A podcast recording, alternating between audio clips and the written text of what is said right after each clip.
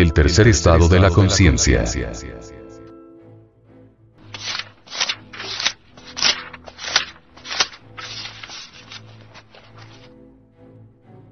Por lo cual dice, despiértate tú que duermes, y levántate de los muertos y te alumbrará Cristo.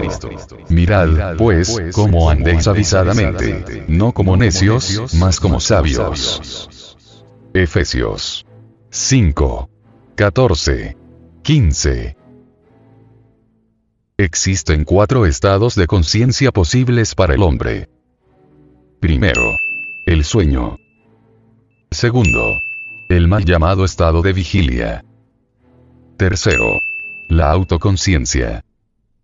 Cuarto. La conciencia objetiva.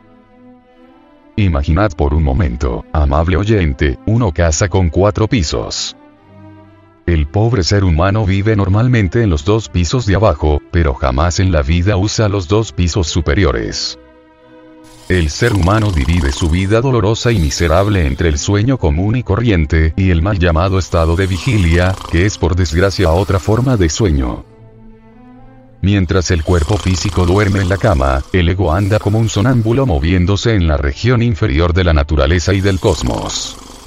Allí proyecta sueños y vive en ellos. No existe lógica alguna en sus sueños, continuidad, causas, efectos. Todas las funciones psíquicas trabajan sin dirección alguna y aparecen y desaparecen imágenes subjetivas, escenas incoherentes, vagas, imprecisas, etc.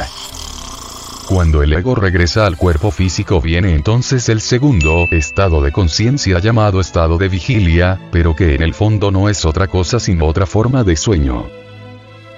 Al regresar el ego al cuerpo físico, los sueños continúan en el interior psicológico, ese estado es realmente el soñar despierto. Esto significa que el ser humano solo vive en el mundo de los sueños, por lo cual vive en el mundo de los muertos, como dice la cita bíblica, porque el ego vive en la región de los muertos. El ser humano maneja carros soñando. Trabaja en la fábrica.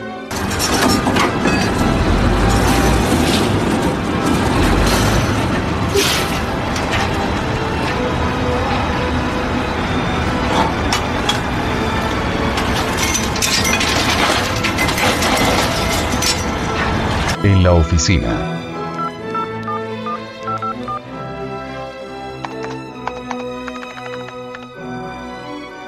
En el campo.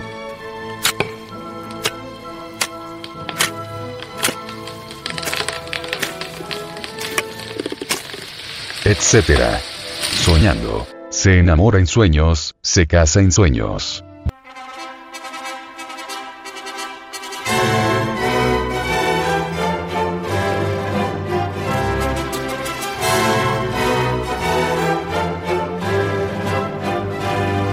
Vive en un mundo de sueños y cree firmemente que está despierto. Pablo en la carta a los Efesios exige el despertar para ser iluminados por Cristo y no andar como necios por la vida. Desgraciadamente la gente no sabe cómo despertar.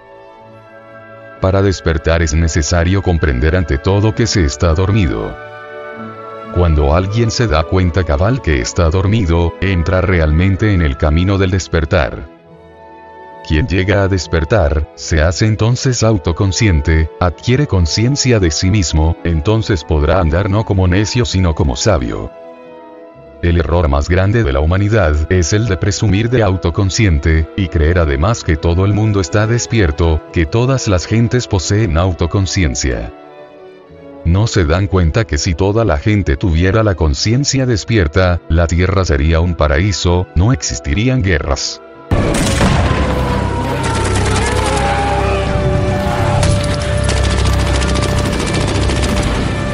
Existiría lo mío ni lo tuyo, todo sería de todos, viviríamos en una edad de oro, porque Cristo nos estaría alumbrando. Cuando uno despierta conciencia, cuando uno se hace autoconsciente, cuando se adquiere conciencia de sí mismo, es entonces cuando realmente viene a conocerse la verdad sobre sí, porque Cristo lo está iluminando. Antes de alcanzar ese tercer estado de conciencia, la autoconciencia, uno realmente no se conoce a sí mismo, aun cuando crea uno mismo que sí se conoce, pero no, porque no se ha levantado de entre los muertos. Es indispensable adquirir el tercer estado de conciencia, subir al tercer piso de la casa, antes de tener derecho a pasar al cuarto estado. El cuarto estado de conciencia, el cuarto piso de la casa, es realmente formidable. Solo quien llega a la conciencia objetiva puede estudiar las cosas en sí mismas, el mundo tal como es, porque ya no es un muerto viviente. Cuando alguien se levanta de entre los muertos, queda iluminado y por ende conoce por experiencia directa los misterios de la vida y de la muerte, posee la sabiduría. Su sentido espacial está plenamente desarrollado, porque ya lo está iluminando el Cristo. Si queremos llegar al despertar de la conciencia, la autoconciencia, tenemos que trabajar con la conciencia aquí y ahora. Es precisamente aquí en este mundo físico donde debemos trabajar sobre nuestra psiquis para despertar la conciencia.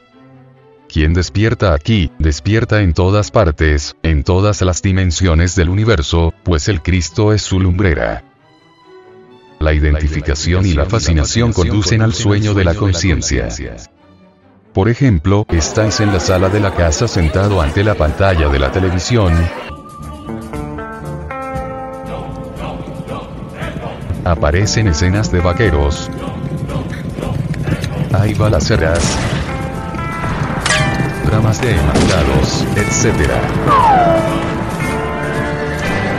La película resulta muy interesante, ha llamado totalmente vuestra atención. Ya os habéis olvidado tanto de sí mismo, que gritáis entusiasmado, Estáis identificado con los vaqueros, con los balazos, con la pareja de enamorados. La fascinación es ahora terrible, ya ni remotamente os acordáis de sí mismos, habéis entrado en un sueño muy profundo. Esos momentos solo queréis ver el triunfo del héroe de la película, os alegráis con él, os preocupa la suerte que él pueda correr.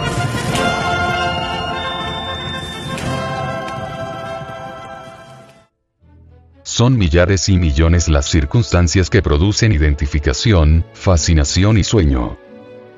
Las gentes se identifican con las personas, las cosas, las ideas, etc.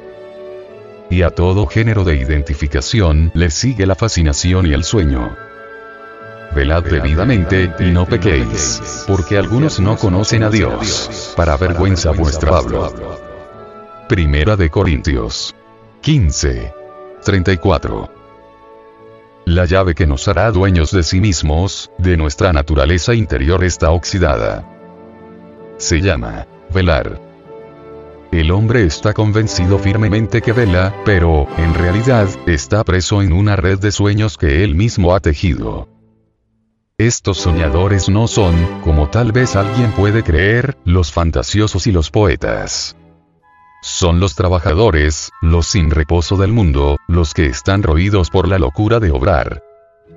Se parecen a los torpes escarabajos laboriosos, que suben a lo largo de un tubo liso, para hundirse en él en cuanto han llegado arriba. Dicen las gentes que velan, que lo que se cree que es vida es en realidad solo un sueño, determinado anticipadamente hasta en sus mejores detalles y sustraído a la influencia de su voluntad. Velarlo es todo.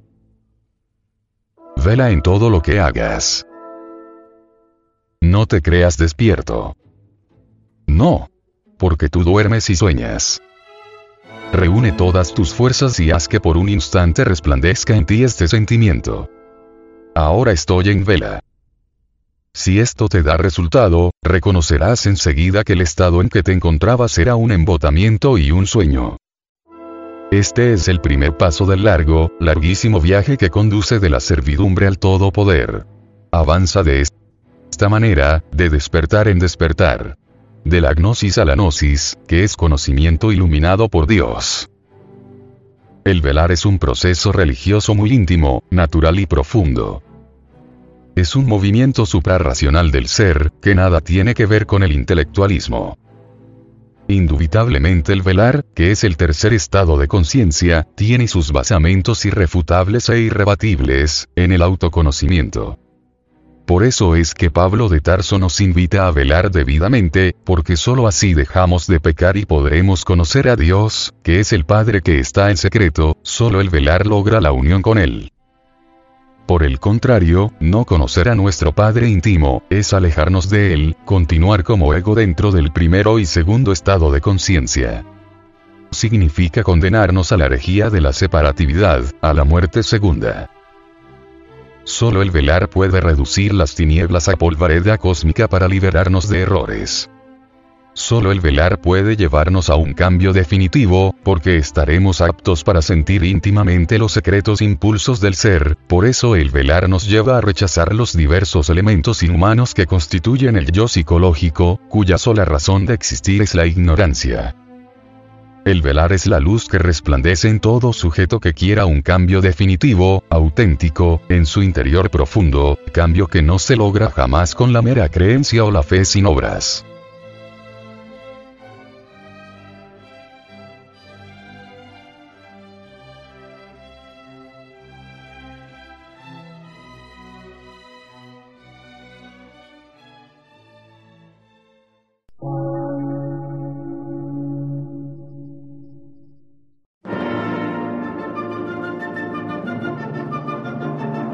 Emisora, gnóstica, transmundial.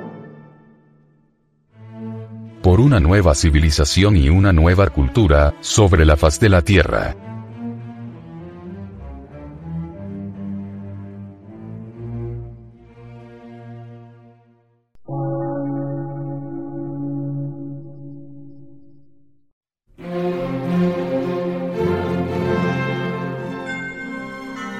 Medio de radiodifusión científico, artístico, místico y filosófico, de la Asociación Colombiana de Centros de Estudios Gnósticos, Antropológicos, Psicológicos y Culturales. A.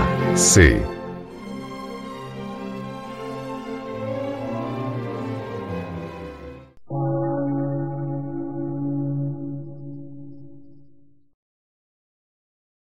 Lectura en movimiento. Difusión sin fronteras.